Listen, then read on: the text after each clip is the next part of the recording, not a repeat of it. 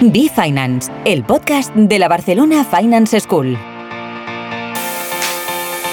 Presentado por Pablo Añese, profesor de la UIC y analista de nuevas tendencias de la Barcelona Finance School. Bienvenidos una vez más a otro episodio del podcast Be Finance de la Barcelona Finance School. Hoy vamos a hablar del deporte rey, vamos a hablar del fútbol y de la Superliga de Fútbol Europea. Para ello tendremos la visita de Mark Siria, que es presidente ejecutivo en Diagonal Asset Management. Con Mark vamos a intentar responder algunas preguntas muy interesantes, sobre todo cuáles son los principales obstáculos que tiene la Superliga para ser una realidad, sobre todo los obstáculos deportivos, culturales o bien políticos y también vamos a indagar sobre los números, sobre el impacto económico que puede tener esta Superliga en las finanzas eh, de los clubes. También hablaremos de la oposición de ciertos clubes conocidos como clubes Estado, que sobre todo están en la Premier League inglesa, y de por qué se oponen a que este proyecto de la Superliga triunfe. Vamos a hablar también, entre otras cosas, de las fricciones que puede haber en una coexistencia entre la Superliga con las ligas locales y también hablaremos de la meritocracia dentro de la Superliga y si de los clubes pequeños pueden de alguna manera catapultarse a esta Superliga que tanto da que hablar. Be Finance, el podcast de la Barcelona Finance School. Hola Marc, ¿cómo estás hoy? Buenos días, bueno, pues encantado de estar aquí con vosotros, la verdad. Pues muchísimas gracias, Mar, por tu tiempo y por haber venido aquí hoy con nosotros. Este es un nuevo episodio del, podcast de B-Finance. La primera pregunta que te quería hacer, Mark, es eh, el tema del fútbol es un tema que apasiona, apasiona a multitudes en muchos lugares del planeta, ¿no? A mí me gustaría que nos hicieras una rápida descripción de la evolución de la industria del fútbol profesional eh, en los últimos años y si crees tú que ha habido algún cambio radical, sobre todo a partir de, de la COVID y de estos eventos que han golpeado fuerte en los últimos años. Podríamos aquí escribir varios, varios tomos ¿eh? de, enciclopedia, pero para, para, resumirlo un poco, ¿qué ocurre con el, con el mundo del fútbol? El mundo del fútbol ha sido un mundo poco profesionalizado desde el punto de vista del management, ¿no?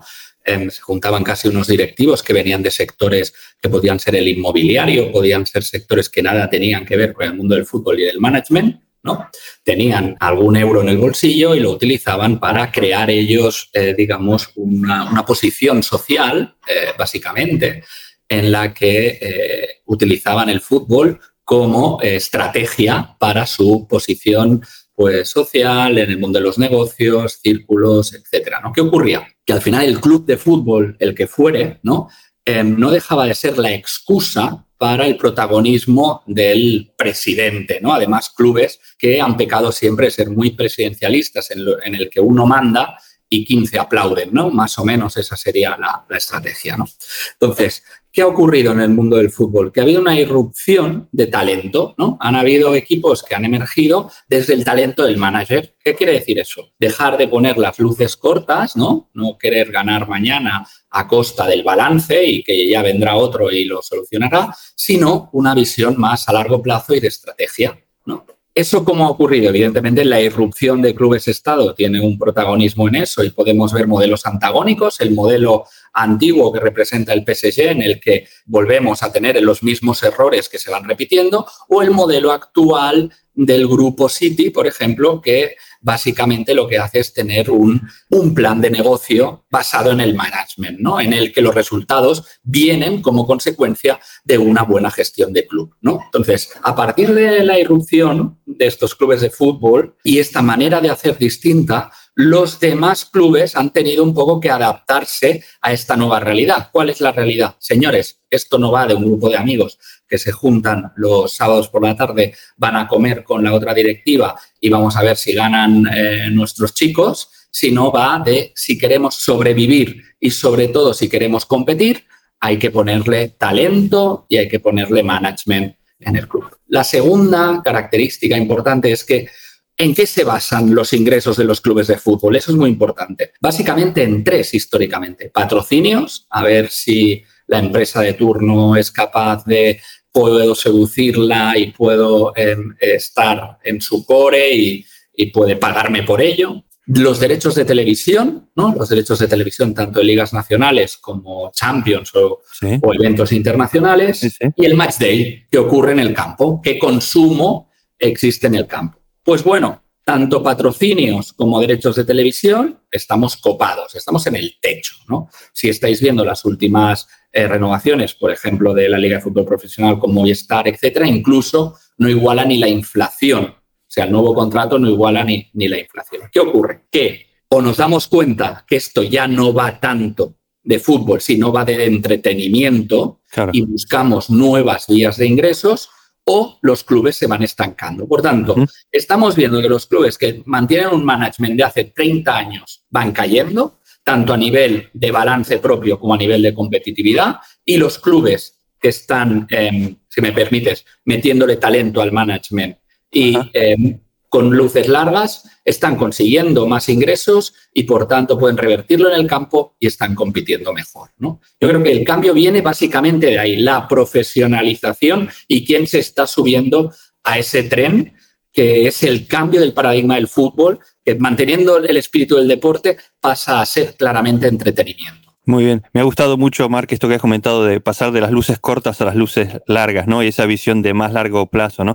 Ahora cuando comentabas esto de, este presidencialismo, no pude dejar de pensar en, Jesús Gil ahí en, ¿no? En, el sur y que es un poco el modelo ¿no? antiguo de, todos detrás de él, que supongo que tuvo su éxito en su momento, ¿no? En su contexto, pero hoy, como tú bien dices, el contexto es otro, donde ya la imagen tiene que ser mucho más abarcativa de la institución y más a largo plazo, ¿no? No sé si quieres comentar algún detalle colorido de esto. Tres características. Yo, que soy eh, por, de formación profesional y por obsesión personal, un amante de las empresas que lo hacen bien, ¿no? Y entonces siempre repiten las mismas características. La primera es el multiliderazgo. O sea, no puede haber una persona que sepa de todo, es imposible, ni una persona que dé la cara por todo, porque incluso desgastas a la institución y se desgasta a la persona.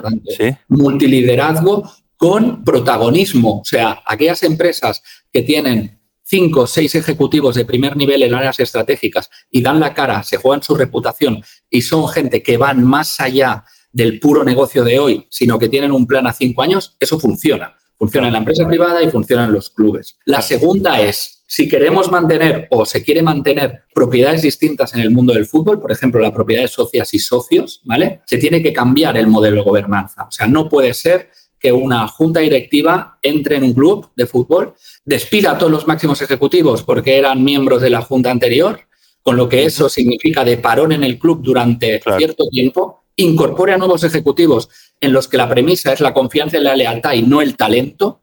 Por tanto, ahí vuelves a perder y tienes un coste de oportunidad. Y la tercera es que cuando se van, oye, que venga otro y lo solucione sin responsabilidades, ¿no? claro. O sea, tú planteas tratar el management de un club como si fuese una empresa privada, ¿no? En esencia, evidentemente, el tío que, eh, o sea, yo, yo quiero, yo soy socio del Barça, ¿no? Os lo puedo contar y soy un amante del Barça. Yo quiero en el área de marketing al de marketing de Walt Disney.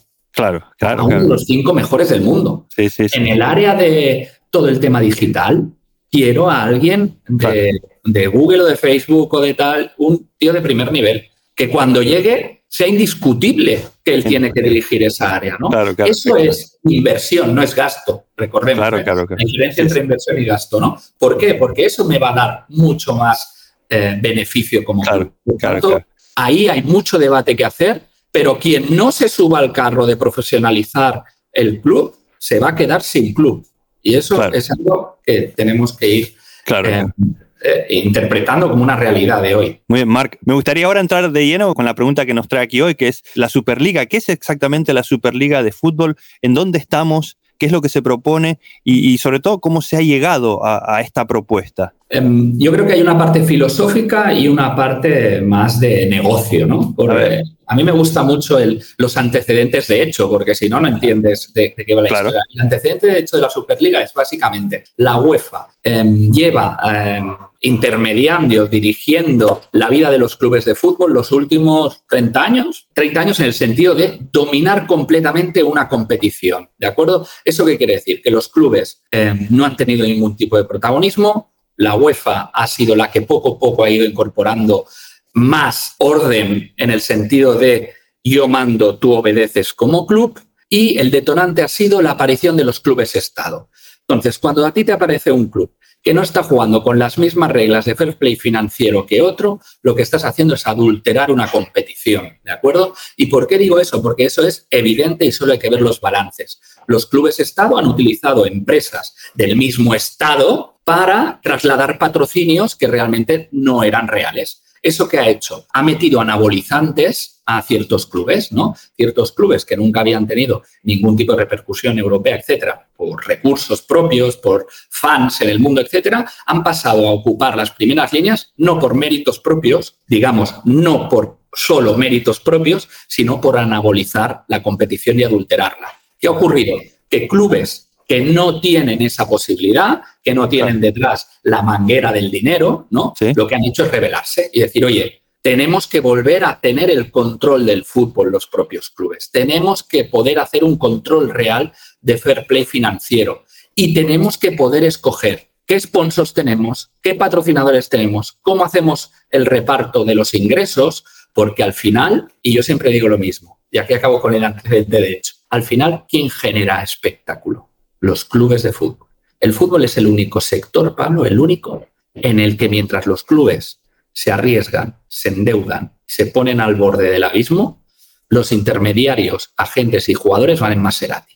El único sector. Entonces, filosóficamente hay una intención de cambio, de que el generador del espectáculo no tenga que estar continuamente en quiebra financiera por la inflación del mismo sector. ¿no? Ahí está la parte filosófica. Al negocio, oye, ¿qué necesito? Necesito pasta para que alguien lo organice, ¿no? Por tanto, la Superliga se crea a través de una compañía, eh, básicamente JP Morgan, el primer, el primer promotor de esta competición, en lo que dice es, oiga, los clubes van a estar en el consejo de dirección de aquí, van a escoger y vamos a poner unas normas rígidas sobre el fair play financiero, por tanto, vamos a evitar la adulteración de la competición, vamos a intentar todos esos outsiders del mundo del fútbol que hemos ido dejando porque cada vez ver el fútbol es más caro, tanto a nivel de televisión como a nivel de ir al campo. Vamos a recuperarlos como con audacia y, y creatividad y vamos además a crear la competición más interesante del mundo del deporte. ¿Cómo? Enfrentando continuamente a los mejores contra los mejores. En una competición sin igual. Entonces, yo creo que esa es eh, acabar de una vez por todas con un monopolio que además la UEFA creía suyo, inalterable, inamovible y que siempre iba a ser así. Bienvenidos al mundo, esto va de competencia real, de recuperar el control del fútbol y de que los clubes den un paso adelante para básicamente no quebrar continuamente. Sí, Marc, me gustaría, si puedes dar algún ejemplo de estos clubes Estado, porque cuando has usado esta expresión, lo primero que pensé fue Mónaco, ¿no? Es un Estado, ciudad, ¿no? Club Estado. Claro, pero luego no, no hay otro Mónaco. Tienes a, Qatar y Arabia Saudí. efectivamente, luego, luego metido, toda la Premier está siendo ya propiedad de estos estados. Eh, ¿De acuerdo? Y por tanto te estás enfrentando a clubes que lo que utilizan es empresas pantalla como promotoras de patrocinios para estos clubes. No, entonces, eso se llama hacer trampas, ¿de acuerdo? Entonces, o los clubes vuelven a decir, oiga, usted por su dimensión, usted por su facturación de fans, televisión y tal, le corresponde este fair play financiero y no puede pasarse. Y no vale que de repente tenga una ampliación de capital de 500 millones porque hay un nuevo patrocinador o porque hay tres patrocinadores. O volvemos a jugar todos con las mismas piezas o esto se termina. Ajá. o todos nos convertimos en clubes estados. claro, claro, claro, claro, ah, efectivamente. Europa muere, ¿no? Sí, sí, ya sí, está, ya somos un escaparate de estos estados. Hay que, también hay que escoger. Yo creo que la vieja Europa, ¿no? Está dejando aparte la Premier, que podemos comentarlo, pero está em, en batalla por no perder el control de, sus clubes, que pertenecen, por cierto, a sus fans. ¿eh? B-Finance, el podcast de la Barcelona Finance School. Escríbenos a bfinance.podcast.bfs-ief.com. ¿Sabes qué estaba pensando, Marc, ahora que estabas comentando la idea esta de que los clubes se, pues, se asocien de alguna manera en esta llamada Superliga? Me hizo pensar un poco eh, en algo que comentamos en, un episodio anterior de nuestro podcast que hablamos con, con, un colega mío sobre temas de fútbol precisamente y de economía y reglas de fair play financiero y cómo ello impactaba positivamente a la performance de los clubes. Y en, un momento hablamos de cómo son las ligas en el deporte americano, que son closed shop, ¿no? que son cerradas. Y entonces, ¿qué garantizas con eso? Que el negocio es la liga. ¿Vale? No, no son los Yankees de Nueva York o los Bravos de Atlanta, son la liga de béisbol, por ejemplo, ¿no? Entonces, la, idea es que el, management de la liga, pues, cuide la liga, ¿no? Y como tú bien has dicho, es buscar una especie de, de, fair play financiero que no te permita gastar más de la cuenta para no crear una asimetría tal que luego el espectador, pues, a lo mejor se aburre con ese poder monopólico de algún club, ¿no? No sé si tienes algún, algo que decir sobre totalmente, Totalmente de acuerdo, el modelo es brutal, que es que la patronal controla de verdad los clubes en ese, pero los clubes forman parte de esa propia patronal, por tanto es algo que se hace en equipo, que además los jugadores y los representantes no tienen el poder que tienen la Liga de Fútbol, o sea, si tú haces un intercambio con el mismo sueldo, el jugador y el agente no participa, o sea, hay un intercambio de jugadores y los famosos draft, los famosos periodos de traspasos, se hacen sin que tengan que venir los agentes, pedir comisiones, negarse al traspaso, etcétera. Por tanto, violentando de nuevo el balance del club de fútbol y después derechos de televisivos equilibrados, todo el mundo tiene derecho a poder competir y por tanto los mejores tienen que tener derechos parecidos en ingresos, también en patrocinadores y sponsors, donde la liga lo que hace es cubrir, es como para como proteger a los clubes. ¿no? ¿Y cuál es el sentido? Que sea una competición de verdad, que no sea adulterada, que no puedan haber, eh, digamos, trampas financieras para competir, porque al final el objetivo es ganar más que el otro, ¿no? Y evitar precisamente que existan monopolios y que sean los propios clubes los que decidan su futuro, ¿no? Yo creo que es el modelo que deberíamos seguir. Lo que pasa en Europa, pues eh, muy difícil de implementar. Hay una cuestión, Mark, algo que a mí me llama mucho la atención es que en las ligas americanas de básquet, de hockey sobre hielo, de, de béisbol, de, fútbol americano, los clubes algún día cierran en una ciudad porque no sale a cuenta a la, liga en definitiva y no tienen ningún problema en mudarse de ciudad, ¿sabes? Yo me pregunto, Mark, si este es el modelo, que no digo que no lo tenga que ser, pero digo, si lo llega a ser aquí en Europa y tú te imaginas al Barça mudándose a, a, a Lleida, por ejemplo, porque no sale a cuenta o porque yo creo que aquí un factor cultural e idiosincrático muy grande que a lo mejor no permitiría según qué cosas. Bueno, y, además yo en ese aspecto es en lo que, una de las cosas en las que no estoy de acuerdo que ocurra. pero, si me permites, te lo matizo.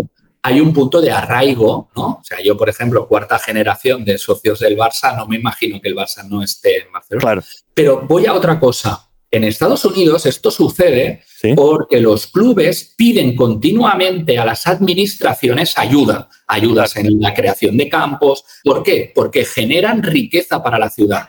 ¿Por qué esto no ocurre en una administración como Barcelona? O sea, al final, o protegemos entre todos el club, y ahora permíteme que voy solo un segundo al Barça, ¿no? Sí.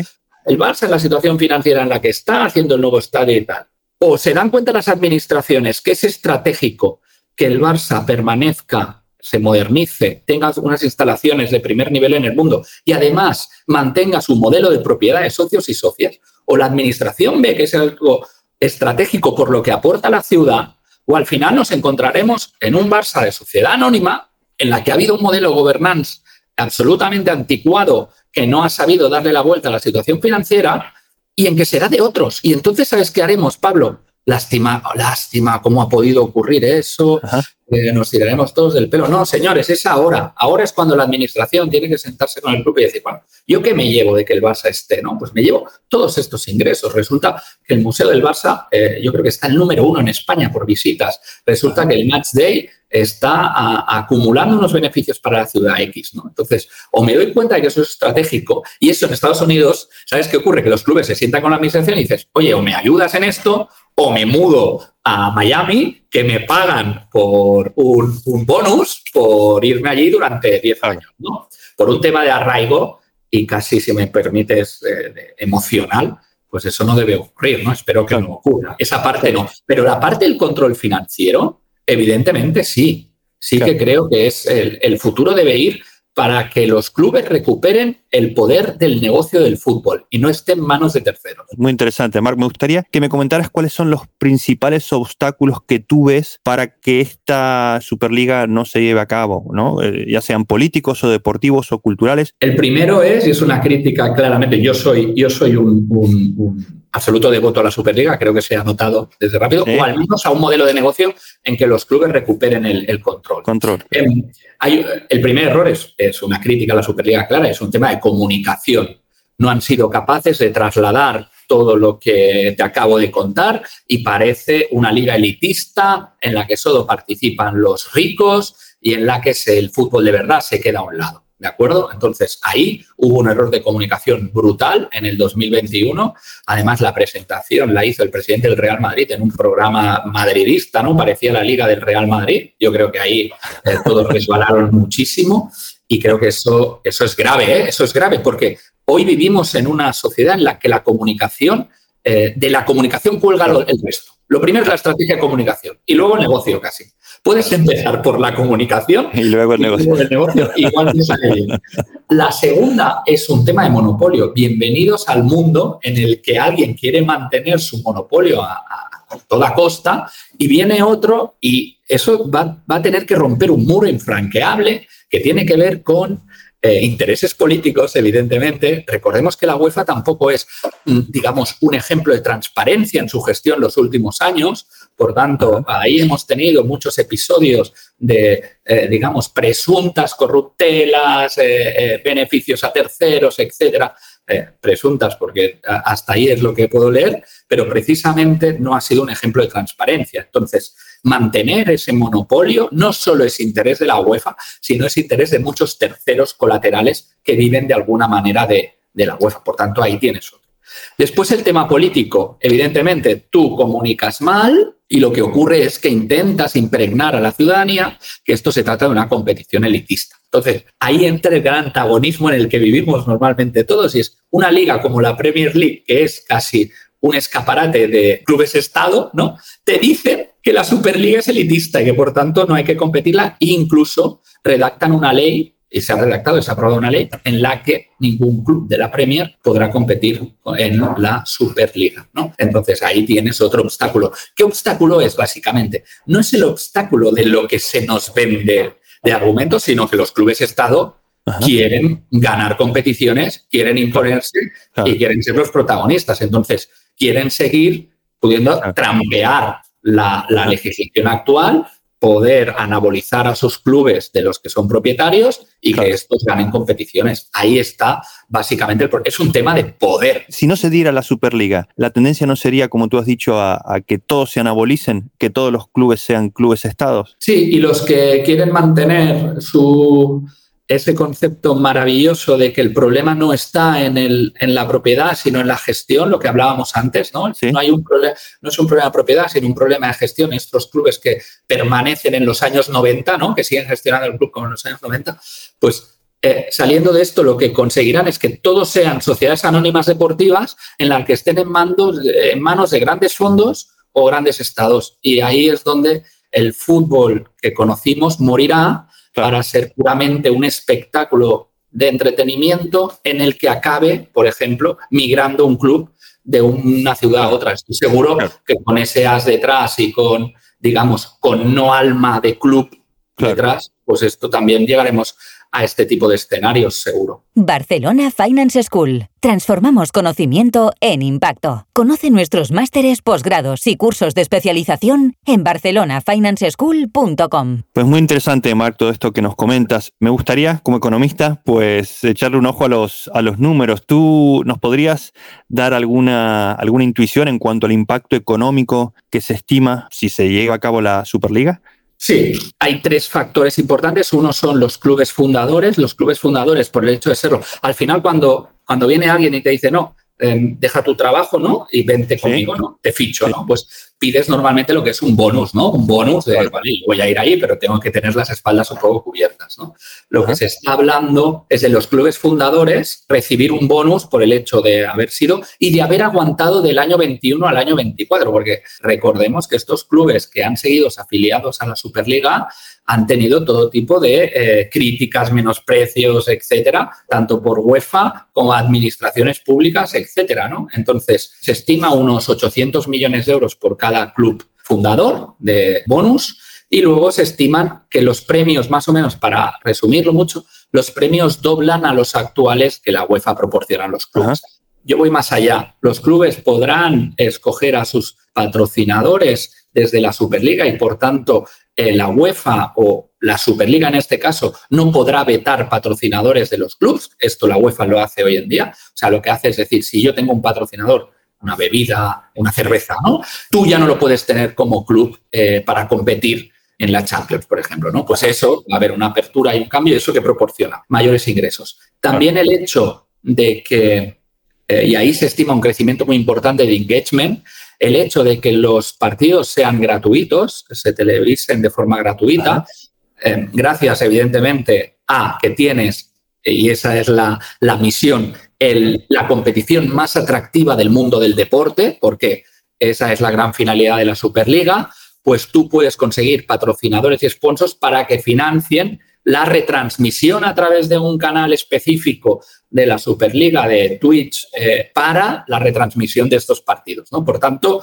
todo este fan que estaba excluido, se estaba excluyendo de la competición, pues pueda volver a integrarse y ver estos grandes partidos. ¿Eso significa? Básicamente consumo, engagement y capacidad de generar recursos para los clubes. Por tanto, no solo estamos hablando de la generación de ingresos por participar puramente en la Superliga, de lo que sale de la Superliga, sino de todos los colaterales que se van a crear. Cuando tú cada 15 días estás viendo un partido top en Europa, pasan a crecer tus ingresos por patrocinios y sponsors. Es, algo, es algo lógico, ¿no? Y mucha más, mucha más parte sectorial y empresarial se va a acercar hacia ti, ¿no? Entonces ahí se prevén unos incrementos por clubes anuales de unos 500 millones de euros, digamos, de los clubes top. ¿eh?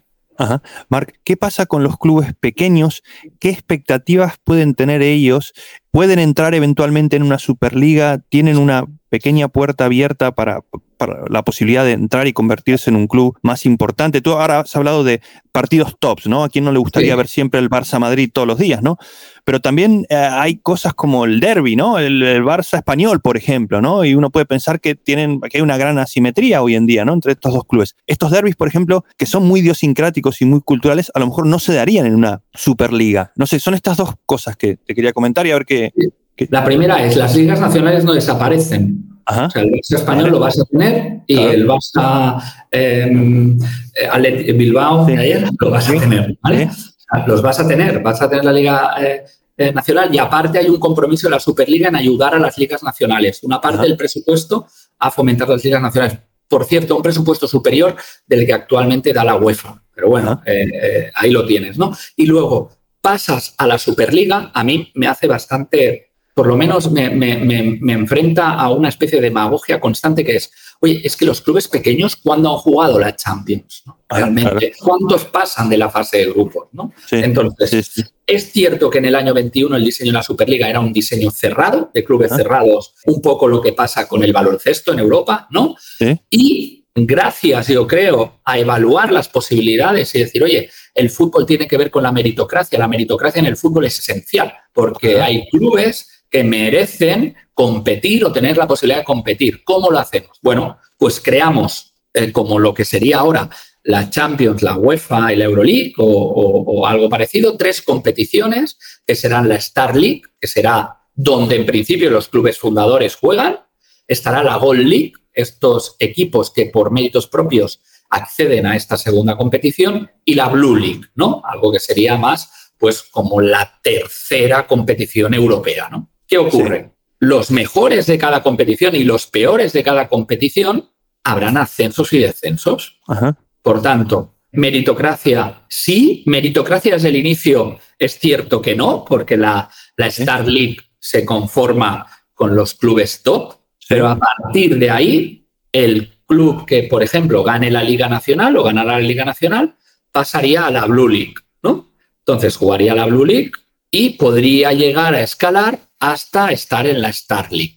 Sí, un poco se ha querido modificar para no perder esa esencia tan importante del fútbol, que es la meritocracia. Yo creo que no es una mala idea y diré más, da posibilidades a clubes, eh, digamos, no top, de competir en Europa en mejores condiciones que lo hacen actualmente con la vale. ¿Y tú qué crees de lo que es la gestión de recursos humanos en lo que hace a, por ejemplo, clubes tops como el Barça y el Madrid, ¿tú crees que estos clubes utilizarán sus recursos humanos con igual intensidad en la Superliga, así como en la liga local? ¿O al final la liga local será una especie de residuo de la Superliga y donde tendrán una especie de filial? Mi pregunta básicamente es si el Barça nacional, ¿no? Del Barça que juega en la Liga Española, no se va a convertir en una especie de, de Barça B como resultado de esta si existe esa posibilidad o ese riesgo o ese obstáculo. La reflexión es buenísima y me lleva a decirte, evidentemente los clubes tendrán que dimensionar de nuevo sus plantillas. No podremos estar con plantillas de 20 o 22 jugadores. Yo creo que es más sistema americano, ¿no? Eh, eh, plantillas pues, de 30 jugadores, ¿no? Para afrontar las dos competiciones. De las ligas nacionales depende, porque siempre estamos con lo mismo, de las ligas nacionales depende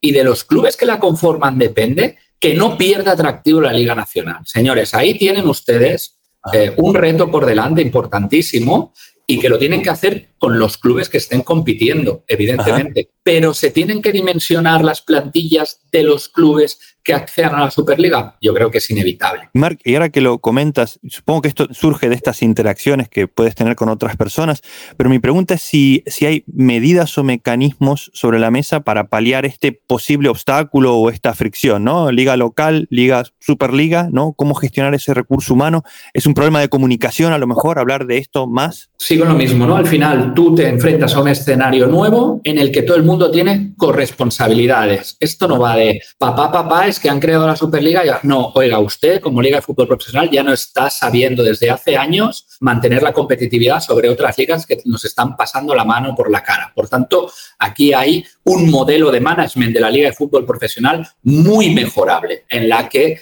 existe un presidente y abajo los 15 que aplauden. ¿no? Entonces, partiendo de esa realidad, lo que tenemos que hacer es profesionalizar la liga de fútbol profesional, las ligas locales, meterle un management que sea capaz de integrar, interaccionar con fans y crear valor de la propia liga de fútbol profesional, sacar el compromiso de estos grandes clubes que competirán a tope en la liga nacional, hay que querer ganarla, hay que dar incentivos para ganarla. Y oye, yo no me imagino al Barça no me lo imagino, no queriendo competir contra Osasuna y no queriendo ganar contra Osasuna, con, me lo invento, mil o mil quinientas personas desplazadas que sienten el club y que van a apoyar a su club. No lo consigo entender. Y esto ha ocurrido un poco en el básquet. Había la misma, el mismo miedo y en Europa las ligas nacionales siguen teniendo un punch importante. O sea, y sigues teniendo de verdad, tanto en la liga como incluso Copa del Rey, que se hace la famosa Final Four de Copa del Rey, etcétera, y tienen un engagement eh, muy importante. Evidentemente, no como la, la Euroliga, pero es que, digamos que nos tenemos que aclimatar a la competición en la que estemos y hay que ir a buscar el máximo rendimiento en la competición en la que estemos. En el contexto, claro. Pero el compromiso de los clubes por mantener la competitividad en la Liga Nacional yo creo que está ahí ¿eh? y que va a seguir por un tema casi de arrelamiento con su propio socio, ¿no? O sea, no podemos desprestigiar o no tener en cuenta un Barça eh, eh, español. Hay que ir a tope. Por tanto, la gestión de recursos humanos, esencial, estratégica. Claro. Marc, me gustaría cerrar este episodio de hoy con tus intuiciones sobre lo que son los siguientes pasos de, la organización de la Superliga de cara a que esto pues vaya más, más adelante, ¿no? Por ejemplo, tú has comentado que la Premier y todos sus clubes Estado pues no quieren saber nada sobre el tema. ¿Hay alguna expectativa de negociar con, directamente con los clubes eh, locales? ¿Cuáles son los siguientes pasos y, qué es lo que crees tú que va a suceder? Em, ocurrió un poco con la Copa de Ferias y la Copa de Europa pasó en su momento, el Barça escogió mal y se quedó en la Copa de Ferias, y la eh, Copa de Europa, que es hoy la Champions, fue en la que se adherió, por ejemplo, el Real Madrid. De ahí que el Madrid pues gane unas primeras Copas de Europa que quizá no... Eh, ah. Bueno, lo dejamos ahí. Entonces, escogimos mal, ¿no? El Barça, el Barça escogió mal, ¿no? Entonces, ya hubo una irrupción. Esto ya ha ocurrido en la historia del fútbol, ¿no? En una competición que se organiza de forma distinta, en la que apuesta por grandes clubes. Y volvemos a estar otra vez cuando la, la Champions, yo siempre digo, la Champions se ha convertido otra vez en la Copa de Ferias, que es que alguien cree que tiene el control, hace la permisividad que quiere, etcétera, aparecen los grandes clubes, los que de verdad generan el valor y dicen, oye, yo me revelo y vuelvo a montar una competición eh, paralela en la que yo tomo el control del negocio. Entonces, partiendo de que esto histórico ya ocurrió y ocurrió con éxito, la Superliga está preparada para empezar el 24-25, no tengo ninguna duda. Ya se habla de 20 clubes que tienen interés en adherirse, por tanto, eso de que solo es base Madrid no es cierto, sino al final hay más clubes que ya están planteando una adhesión directa. ¿Cómo creo que puede acabar? ¿Puede acabar con una negociación con UEFA? También lo creo. Para no perder eh, estos clubes de Premier y seguir manteniendo esta Champions, pero recuperando parte del control de la competición, podría acabar con una negociación de UEFA en la que todos salieran ganando y en la que hubiera un control real de fair play financiero y tal. Podría ser. Mi posición es que donde hay un problema hay una oportunidad, así lo vivo en mi día a día, y es que la Premier no participe no es tan mala noticia, porque al final conseguirás lo que ocurrió en la Copa de Ferias y la Copa de Europa. Tú tendrás tu vieja Europa con clubes conformados, que sí que pueden ser sociedad anónima algunos, pero con arraigo territorial, y volverás a crear esa competición real europea, ¿no? Contra estos clubes estados que seguirán con su liga cerrada y con una Champions que en teoría harán entre ellos, porque claro, solo La, si solo la Premier no entra, ahí tendrán un, problema. ¿Podrían llegar a convivir las dos competiciones en algún momento? Eso ha ocurrido en el fútbol, o sea que, que podría ser que, ¿y quién ganará? Eso es, que lo haga mejor, quien tenga mejor capacidad de engagement, seducción de clubes top, mayor difusión, etcétera, ¿no? Pero se abre unas posibilidades, cualquiera de las que te he dicho, pero que tienen de verdad un resultado y es que beneficiará a los clubes. Cualquier decisión. Un pacto mejor con UEFA beneficia a los clubes europeos, digamos a los arreglados, los beneficia porque habrá un control de fair play financiero y recuperación del control. Si se hace la Superliga, pues se tira adelante con 20 clubes que ya están adheridos. Si no entra la Premier League, ahí tendremos el reto, competir clubes estados, la Europa del fútbol.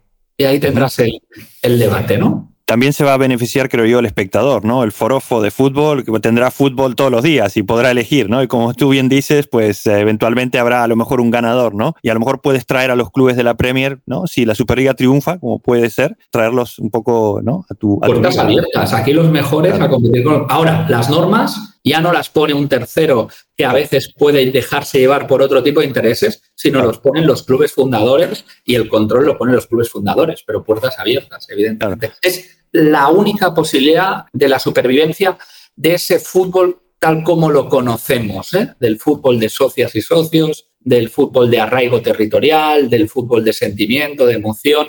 Es para mí la posibilidad de poder mantener eh, este fútbol vivo. Pues muy bien, muchísimas gracias Marc Siria por tu tiempo, ha sido un placer tenerte hoy, hemos aprendido pues bastante y bueno, ya quedaremos para otra, a ver cómo sigue el Barça ¿eh? y el, la liga. Te deseo lo mejor, Marc, muchísimas gracias. Ha sido un placer eh, pasarme por aquí eh, y la verdad es que Pablo ha sido una conversación súper interesante, o sea que estoy muy agradecido por, por vuestro tiempo. Un abrazo. A ti, Marc. A ti, muchas gracias oyentes por estar con nosotros otro día más. Y recordadlo, no hay soluciones, solo trade-offs. Hasta la próxima.